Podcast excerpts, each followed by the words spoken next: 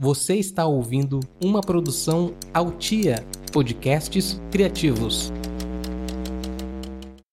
Esse programa é um jornal fictício que não tem compromisso algum com a verdade e que tem como único intuito propagar o caos e a desinformação.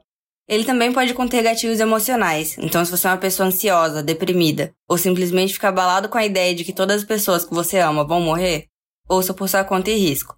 Ou não ouça. Se você está ciente e deseja continuar, permaneça na linha após o som do meu ar-condicionado.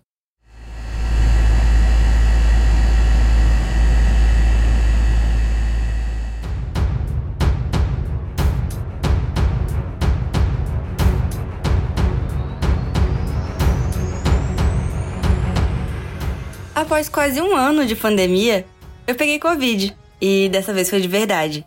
E o maior problema foi que quando os sintomas começaram, eu já tinha achado que tava com Covid tantas, mas tantas vezes, que até eu demorei para acreditar.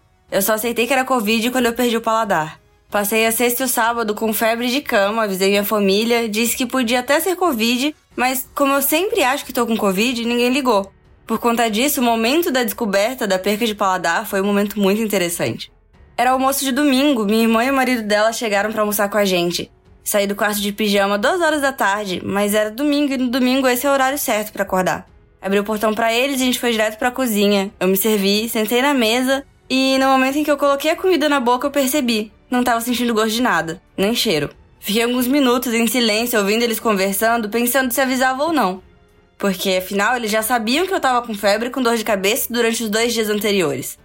Percebi que avisar só ia causar mais pânico ainda. E foi aí que eu fiz questão de avisar. Porque dessa vez não era Covid psicológico, dessa vez era real. E agora eu teria que ficar 15 dias preso dentro do quarto. E o programa de hoje é sobre isso.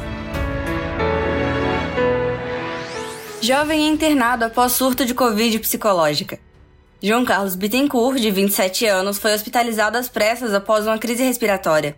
O jovem foi levado diretamente para a unidade de pronto atendimento, onde após exames detectaram que ele não tinha nada além de uma crise de ansiedade causada pelo noticiário que o mesmo havia acabado de assistir. Em entrevista, ele disse que estava assistindo o Jornal Nacional quando a crise começou.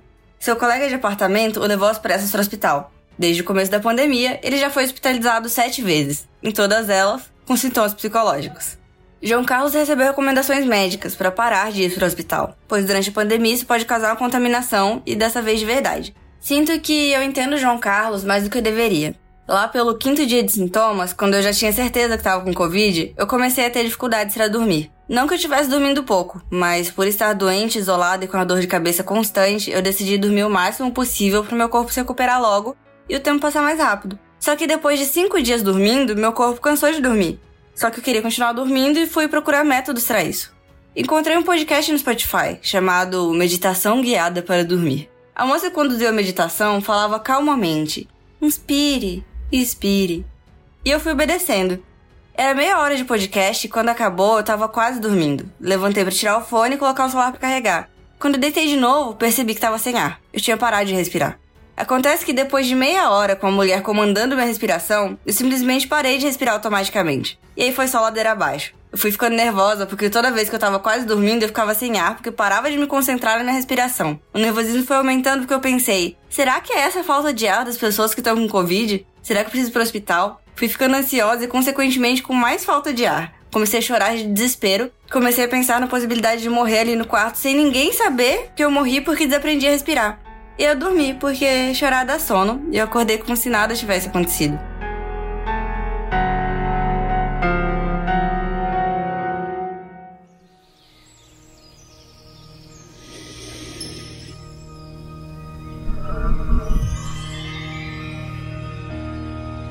Hipnos, meditação e hipnose.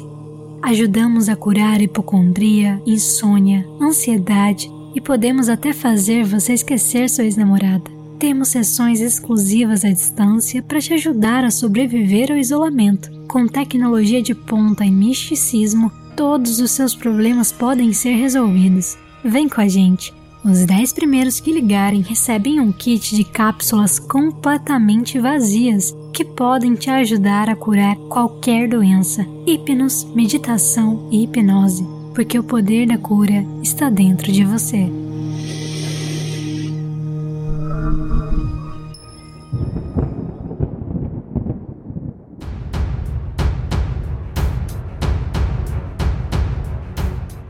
Quarentena de quase um ano, participante que se inscreveu em reality show para ficar confinada por mais três meses tem colapso nervoso e pede para sair para poder se isolar de novo. Tinha esquecido que conviver com pessoas é exaustivo, disse a participante à nossa equipe de reportagem. E agora vamos para o momento de participação do ouvinte, em que você ouvinte pode participar mandando um áudio de até um minuto para o meu Telegram, que é www.mlna, igual a todas as minhas redes sociais. Oi, meu nome é Beatriz, eu tenho 22 anos e eu queria falar hoje com você sobre uma teoria chamada solipsismo. Essa teoria diz que só existe uma mente pensante no universo. Essa mente seria você, né, que está ouvindo esse áudio. E tudo que você leu, estudou, todas as notícias que você viu, todas as pessoas que você conheceu na sua vida, são só um fruto da sua imaginação para te manter entretida. É isso me faz pensar, né, que pontos estranhos que a sua mente criou.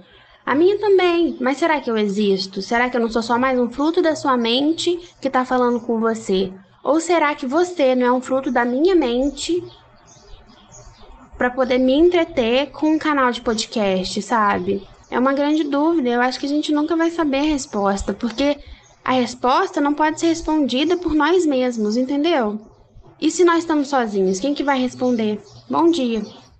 Oi, Beatriz, obrigada pelo áudio. E eu conheço a teoria. E apesar de gostar muito dela, eu acho ela muito desconfortável, porque seguindo ela risca, absolutamente tudo que acontece no mundo é culpa minha. E a culpa é algo com que eu já tenho uma certa dificuldade de lidar, pensando em mim como um ser individual.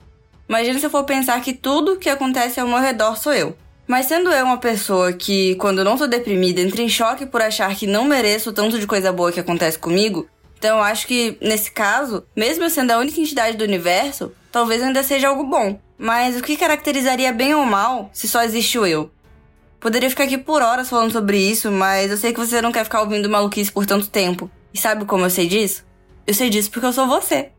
Você me criou na sua cabeça de modo que você não pode nem reclamar de mim que são a mera alucinação do seu cérebro entediado, procurando distrações enquanto o mundo acaba e você morre. Médium tailandesa anuncia descontrole no plano espiritual durante a pandemia. A médium Sonchai Watana anunciou na última semana que está tendo dificuldades para guiar as almas para seu merecido descanso após a morte por conta da grande quantidade de mortes durante a pandemia.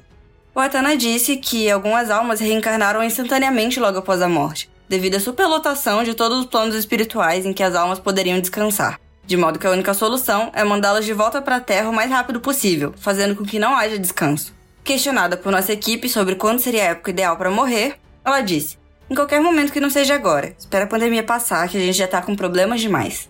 Então, por questões éticas, exclusivamente hoje, eu não vou incentivar que você faça coisas inconsequentes que podem te matar. Fique em casa, beba água e faça hipnose com a Hipnos. E se você conseguir sobreviver, até o próximo episódio.